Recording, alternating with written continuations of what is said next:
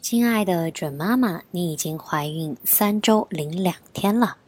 告诉孩子，世界是美好的，因为他身处在这个世界中，他可以在别人的生活中起到至关重要的作用。当孩子意识到他不仅可以改变自己的生活，还可以改变别人的生活时，他会更加有信心从不良经历中恢复过来应对。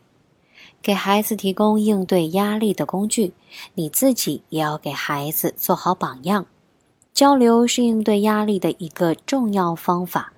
你要尽可能给孩子提供一个环境，让他感到安全，并可以畅所欲言地讨论他心中生活中的任何事情。他将会向你表达他的心情，倾诉他的担忧，特别是在他难受的时候。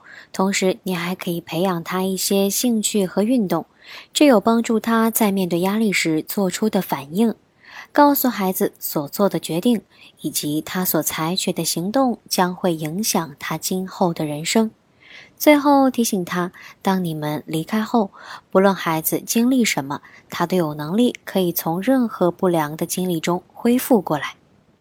以上是今日内容，小核桃语音助手陪伴你平安孕育的日夜。想要收听更多更实用的育儿小知识吗？那就快来微信搜索“小核桃早教”，关注公众号就可以免费收听每日播报提醒喽。